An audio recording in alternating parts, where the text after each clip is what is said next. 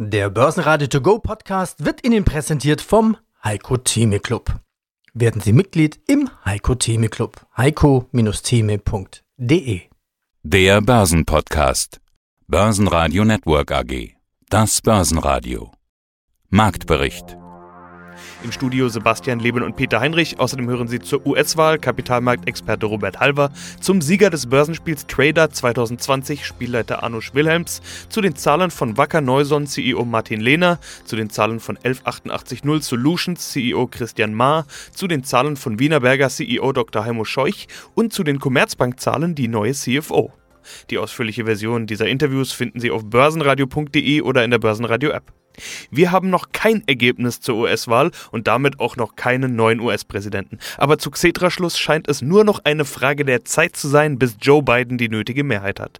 Auf der anderen Seite wartet das Trump-Team mit immer mehr juristischen Mitteln und Tricks auf, um genau das zu verhindern. Wann wird es zweifelsfrei den Sieger der Wahl geben? Scheint momentan so, als könne das noch dauern. Und das ist ja genau das Szenario, vor dem sich die Börsianer am meisten gefürchtet haben. Weder Trump noch Biden, sondern eine Hängepartie. Wie reagiert die Börse darauf? Sie steigt rasant weiter. DAX plus 2%, auch die Wall Street rund 2% im Plus. Der ATX steigt 1,4% auf 2176 Punkte. Mein Name ist Robert Halver, ich bin der Leiter der Kapitalmarktanalyse der Bader Bank AG. Also, das ist so wie bei der Ehe, man heiratet, wunderbar, ist glücklich und dann kommt irgendwann so der zweite Blick, der Lack ist ab? Oder warum ist Joe dann nicht auch beim zweiten Blick ja, ich würde das mit einem Märchen vergleichen. Wir kennen das alle, die Märchen enden ja immer mit einem Happy End. Also dann zum Beispiel, wenn der reiche Prinz das arme Aschenputtel geheiratet hat. Und warum enden die Märchen genau da? Ja, ganz klar, weil dann die Probleme erst anfangen. Wir wissen nicht, ob die zwei nach Jahren noch zusammen sind, ob das Porzellan fliegt oder die böse Schwiegermutter sich dazwischen mischt. Das heißt eben auch, Joe Biden ist ein sicherlich ein Freund Europas, aber kein Liebhaber. Und das ist der Unterschied, den kennen wir auch im Privaten. Liebe, wer liebt, tut alles für den Partner. Wer seinen Partner nur mag, denkt auch äh, vielleicht ein bisschen an sich. Und das wird Amerika auch machen unter beiden. Das heißt, er wird das Motto Europa gegenüber so darstellen, ich würde es mal so formulieren, und willst du nicht mein Bruder sein, so schlage ich dir den Schädel ein. Er wird von Europa verlangen, mehr NATO-Beitrag, mehr gemeinsames Marschieren der transatlantischen Verbindung gegen die Chinesen er wird auch dafür sorgen, dass mehr Produktion in Amerika stattfindet und die alten Happy Hours der Exportmaschinerie Europas, das wird nicht funktionieren. Er wird also quasi dem europäischen Maschinenmotor Zucker in den Tank streuen, was zu Karamellisierungseffekten, damit so Handicaps führt. Also so einfach wird es für Europa nicht. Es wird besser, angenehmer, aber wir sind nicht sicherlich in der Lage zu schreien, hurra, wir leben noch, wir können jetzt uns wieder in die kuschelige transatlantische Matte zurückhängen. Wir müssen endlich mal begreifen, unsere Hausaufgaben zu machen. Wenn wir das nicht schaffen, werden wir weiter durchgereicht. Im DAX gab es zum Großteil grüne Kurse. Stärkster Gewinner war Delivery Hero mit plus 7,9% und damit auf ein neues Rekordhoch. Weitere Gewinner waren Linde mit plus 5,5%. Der weltgrößte Industriegaskonzern hat heute seine Gewinnprognose angehoben. Ebenfalls unter den Top-Gewinnern ist Infineon mit plus 3,3%. Hier wirken die guten Zahlen von Wettbewerber Qualcomm. DAX-Verlierer waren die Deutsche Bank mit minus 0,3%, Vonovia mit minus 0,6% und Schlusslicht Münchner Rück mit minus 3,1%. Die Münchner Rück traut sich noch immer keine Jahresprognose zu. Die Corona-Pandemie hinterlässt deutliche Spuren. Alleine in Q3 fielen 800 Millionen Euro an Kosten für Veranstaltungsausfälle, Betriebsunterbrechungen und andere Folgen der Krise an. Im Gesamtjahr waren es schon 2,3 Milliarden Euro. Heidelberg Zement erzielte in Q3 wieder Gewinn mit 1,3 Milliarden Euro. Das sind plus 16 Prozent gegenüber dem Vorjahr. Im Vorquartal hatten hohe Abschreibungen noch für Verlust gesorgt. Die Lufthansa hat in Q2 mit minus 2 Milliarden Euro noch mehr Verlust gemacht als ohnehin schon erwartet. Und auch die Commerzbank erwirtschaftet in Q3 einen Verlust. Minus 69 Millionen Euro nach 297 Millionen Euro Gewinn vor einem Jahr. Zur aktuellen Entwicklung die neue CFO Dr. Bettina Orlopp. Das dritte Quartal ist zwar erneut von Corona belastet, fiel aber trotzdem ganz ordentlich aus. Besonders bei Baufinanzierung und im Wertpapiergeschäft lief es gut. Ebenso bei Anleiheemissionen für Firmenkunden. Außerdem sind wir beim Umbau der Bank einen wichtigen Schritt weitergekommen. Vor wenigen Tagen haben wir die Übernahme der Comdirect abgeschlossen. Und dadurch bündeln wir die Stärken beider Banken und davon werden alle unsere Kunden in Deutschland profitieren. Und zudem haben wir beim Thema Nachhaltigkeit einen großen Sprung nach vorne gemacht. Mit unserem neuen Fonds Klimawest haben wir ein neues Angebot für die nachhaltige Geldanlage gestartet. Damit können Privatanleger in erneuerbare Energien investieren, beispielsweise in Wind- und Solarkraftwerke. Unsere Kapitalmarktprofis haben zudem dabei geholfen, die erste grüne Staatsanleihe der Bundesrepublik Deutschland auf den Markt zu bringen. Und wir achten künftig bei der Kreditvergabe noch stärker auf Klimarisiken. Das alles zeigt, Nachhaltigkeit ist bei der Commerzbank kein Lippenbekenntnis, sondern fester Bestandteil unserer Unternehmensstrategie. Und das ist uns sehr wichtig, denn nur weil Corona gerade allgegenwärtig ist, verschwindet die Klimakrise ja nicht.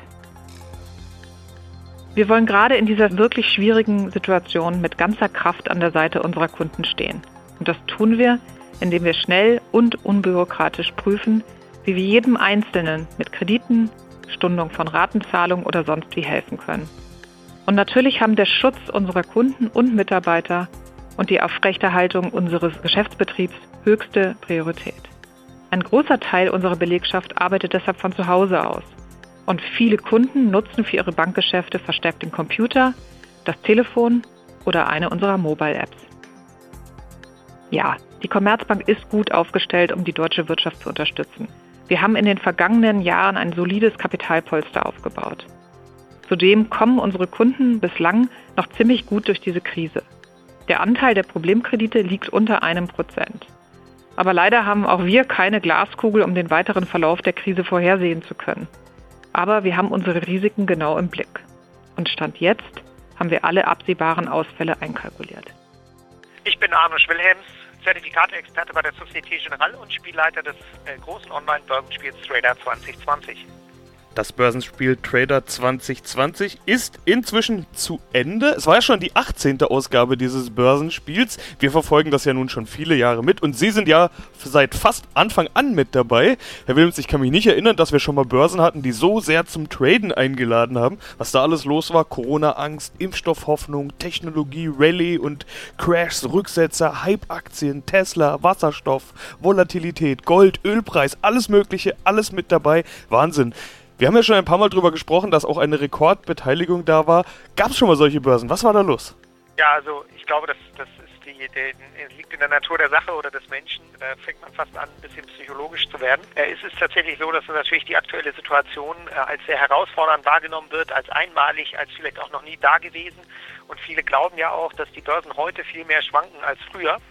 Aber wenn wir uns, da gab es das Börsenspiel noch nicht, aber an den schwarzen Montag in den USA erinnern, da ist der Dow Jones an einem Tag um 25 Prozent gefallen. Das haben wir seitdem noch nicht wieder erlebt. Also insofern, aber da das Ereignis natürlich schon sehr lange zurückliegt und viele es auch gar nicht miterlebt haben, gerät das natürlich ein bisschen so in Vergessenheit. Und wenn ich die letzten Jahre des Börsenspiels äh, Revue passieren lasse, ich bin ja seit 2004 mit dabei beim Börsenspiel Trader und dann kann ich mich auch an ereignisreiche Zeiten erinnern, zum Beispiel als wir im Jahr 2008 gestartet sind, am Tag des Startes Börsenspiels. Da hat äh, die US-Investmentbank Lehman Brothers Chapter 11 angemeldet, also sozusagen einen Insolvenzantrag gestellt. Insofern nicht vergleichbar mit der heutigen Zeit, aber nicht weniger herausfordernd. Insofern hatten wir auch beim Börsenspiel immer mal wieder sehr aufreibende Zeit und ich würde sagen, aktuell ist es auch äh, der Fall, dass es sehr aufreibend ist. Aber es gab eben auch Jahre, da war es in Anführungsstrichen langweilig. Nichtsdestotrotz im Teilnehmerfeld, Sie haben ja schon den Rekord der Teilnehmer angesprochen, war es dieses Jahr tatsächlich eine Ausnahmesituation. So viele haben noch nie mitgemacht beim Börsenspiel wie dieses Jahr. Und für die Teilnehmer war es immer spannend, weil man kann ja eben im Börsenspiel bei uns nicht nur Aktien kaufen, sondern auch Zertifikate und Optionsscheine. Dadurch kann man eben auch von steigenden bzw. fallenden Kursen profitieren und damit kann man sozusagen, egal welcher Markt gerade vorherrscht, im Prinzip dann im Spiel auch für Spannung sorgen. Ja, guten Tag, mein Name ist Martin Lehner, ich bin CEO von Wacker Neuson und ich darf Ihnen heute zu unserem Quartalsergebnis Q3 2020 berichten. Wacker Neuson, der Boost für Ihre Baustelle, so eine Werbeaussage bei Ihnen auf der Webseite, ja, das sind kleine gelbe und etwas kompaktere Bagger, Baumaschinen für den Boost Ihrer Baustelle quasi. Zuletzt sagten Sie bei uns im Börsenradio-Interview im August, die Zuversicht kehrt zurück, die Branche erholt sich dramatisch, aber weitere Lockdowns wären kontraproduktiv. Ja, wie groß war denn der Boost im letzten Quartal? Wir sehen eine deutliche Erholung, was den Geschäftsklimaindex betrifft. Im Segment der Baumaschinen aber auch nur mehr deutliche Erholung im Segment der Landmaschinen. Wir sind ja auch äh, mit etwa knapp 20 Prozent unseres Umsatzes machen wir auch in der Landwirtschaft. Das heißt, wir sehen in, in beiden Bereichen eine deutliche Rückkehr, natürlich von einem sehr, sehr niedrigen Niveau kommend. Und wir selbst sehen auch bei uns im Auftragseingang jetzt seit Mitte des Jahres, konkret seit Juni, eine kontinuierliche Erholung im Auftragseingang, wo wir in den letzten Monaten jeweils über dem Vergleichszeitraum des Vorjahres gelegen sind. Also wir sehen eine Erholung. Es gibt zwar noch sehr viel Unsicherheit.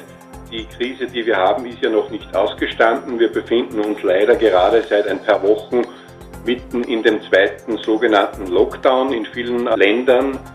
Und ja, wir wissen natürlich nicht, wie sich diese Covid-Krise auch jetzt noch in den nächsten Monaten entwickeln wird und inwieweit das dann auch noch möglicherweise auch weitere Auswirkungen auf unser Geschäft haben wird. Guten Tag, mein Name ist Christian Mahr, ich bin der CEO der 11880 Solutions AG.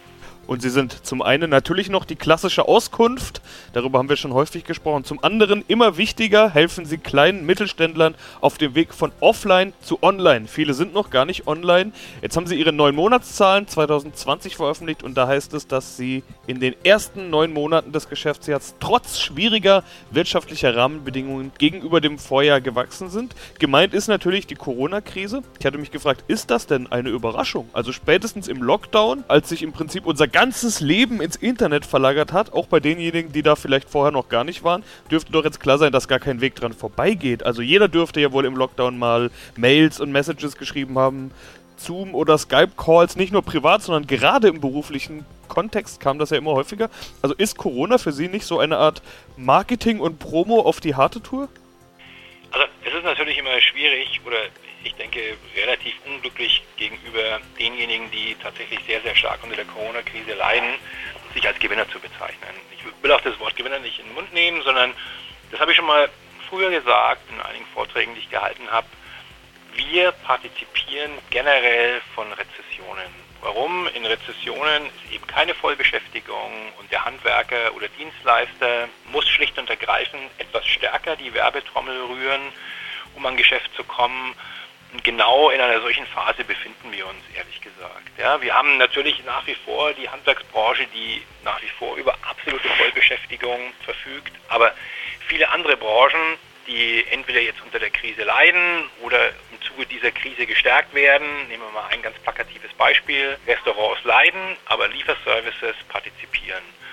Die sind natürlich gezwungen, relativ stark zu werben, ja, weil sie entweder den Markt neu betreten oder eben bekannt geben müssen, dass sie einen Dienst anbieten, den sie vorher nicht angeboten haben. Und dann sind wir halt eine sehr, sehr gute Adresse, um diese Information zu platzieren.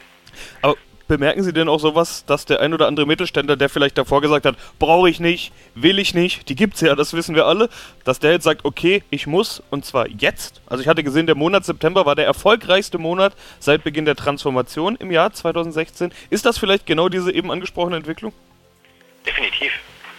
Definitiv werden Leute schneller in ein Thema gezwungen, das sie vielleicht erst ein, zwei, drei oder gar vier Jahren auf ihrer persönlichen Agenda hatten. Und natürlich gibt es uns ein bisschen Rückenwind. Das gesagt muss man aber fairerweise auch sagen, dass wir uns vielleicht ein bisschen im Rahmen von zwei Extremen bewegen. Wir haben natürlich auch potenzielle Kunden oder Leute, die wir anrufen, die sagen, die wollen von diesen Themen erstmal momentan gar nichts hören, weil sie versuchen, alle Beträge zusammenzuhalten, die sie zusammenhalten können und dementsprechend sich nicht damit beschäftigen, wie sie jetzt gerade Geld ausgeben. Also es wirklich, sind wirklich diese beiden Extrempole. Die einen, die sagen, Mensch, ja, ich habe erkannt, ich muss, ja, früher als erwartet, mache ich auch gerne. Und das andere Extrem, das sagt, ja, mag sein, dass ich muss, aber ich kann momentan einfach nicht. Heimo Scheuch, äh, CEO der Wienerberger in Österreich, Wien. Und wir sprechen über ihre Zahlen, und zwar die Zahlen nach neun Monaten. Und da steht Minus Außenumsatz mit 2,54 Milliarden, minus 4 Prozent. Bereinigtes EBITDA mit 431,7 Millionen Euro, minus 7 Prozent. Man muss das aber jetzt sofort relativieren, denn wir befinden uns im Corona-Jahr und die Vergleichszahlen, die waren Rekordzahlen und da sind sie ja trotz Corona ausgesprochen nah dran. Q3 brachte Aufholeffekte, hieß es in der Pressemeldung und ich habe heute eine Überschrift gelesen, Wienerberger machte mit unerwartet gutem dritten Quartal einiges gut. Frage ich also mal direkt Sie, wie gut war Q3?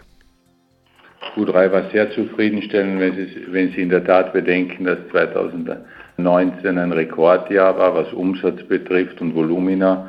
Das heißt, wir haben in Q3 dieses Jahr mit weniger Umsatz, also das heißt weniger Volumen, ein besseres, leicht besseres Ergebnis erzielt. Das zeigt, dass wir auf unseren konsequenten Kurs der Optimierung das heißt Performance Enhancement in unseren Werken, in unseren Strukturen, mit stärkerer Digitalisierung unserer Geschäftsprozesse und natürlich mit einem noch verbesserten Portfolio sehr gut unterwegs sind.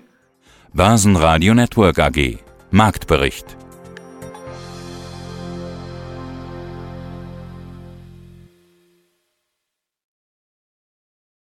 Der Börsenradio To Go Podcast wurde Ihnen präsentiert vom Heiko Theme Club.